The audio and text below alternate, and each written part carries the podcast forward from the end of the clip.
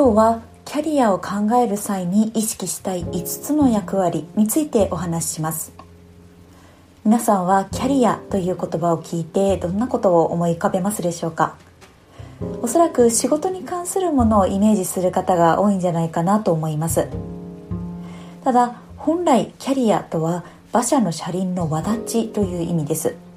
でここからわかるようにキャリアとは人生そのものを指します。なのでキャリアを考えるといった際には仕事面に限定せずに多角的に考えていく必要があります。今日は10年後に後悔しないためにキャリアを考える際に意識しておきたい5つの役割についてお話しします。1つ目は職業人としての役割です。これがおそらく一番イメージがしやすいかなと思います。キャリアを考える機会として最も典型的なものは学生時代の就活です。その後就職してしばらく経つと改めてこの会社で本当にいいのかと職業人としての自分をより深く考えるようになります。これは多くの方がおそらく現在進行形ですでに実施されているかもしれません。2つ目はパートナーとしての役割です。結婚するかしないかは別にして誰かのパートナーであることを意識する機会も今後多くあると思います。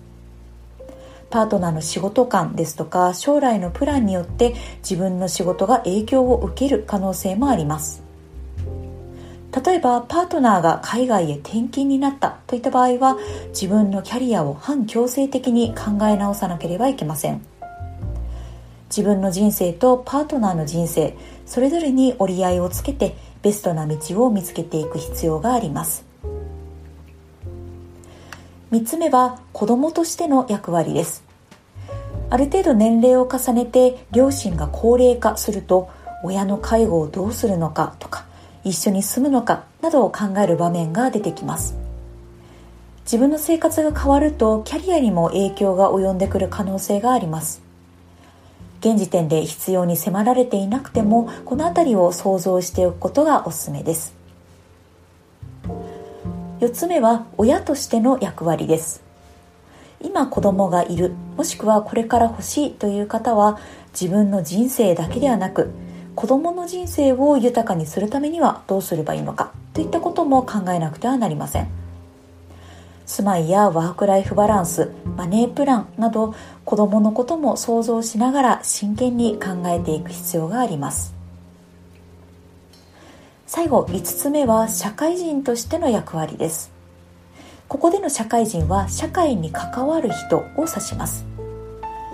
地域コミュニティですとかボランティアプロボノなど会社の外に出てどのように社会に貢献していきたいか。より自分らしい人生を歩むためにはこんな問いもしてみると可能性が広がるかもしれません。今日はキャリアを考える際に意識したい5つの役割についてお話ししました。どのような生き方をしたいのか自分はどういう存在でありたいのか。正解がない問いですのでもしかしたら考えることがとても苦しくなるかもしれません。ただ一度しかない自分の人生を思い悩むことができるのは自分だけです。